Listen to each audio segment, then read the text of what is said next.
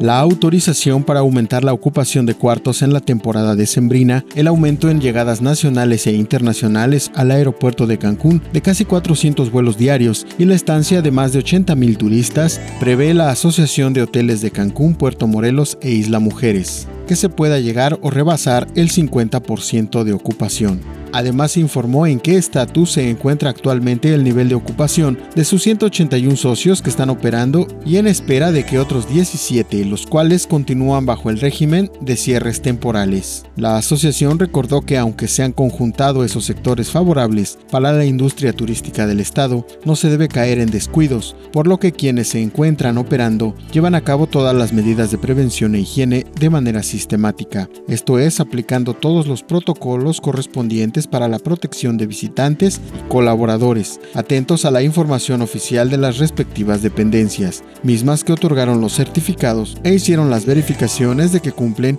con todas las normas. De acuerdo con el reporte, las cifras logradas antes del 24 de diciembre día en que se celebrará la Navidad de Quintana Roo y todo el país, casi ha rozado el 50% y por eso la previsión de que se pueda alcanzar o rebasar la mitad del centenar, como ocurre en Cancún donde se situó la ocupación en 46.9%.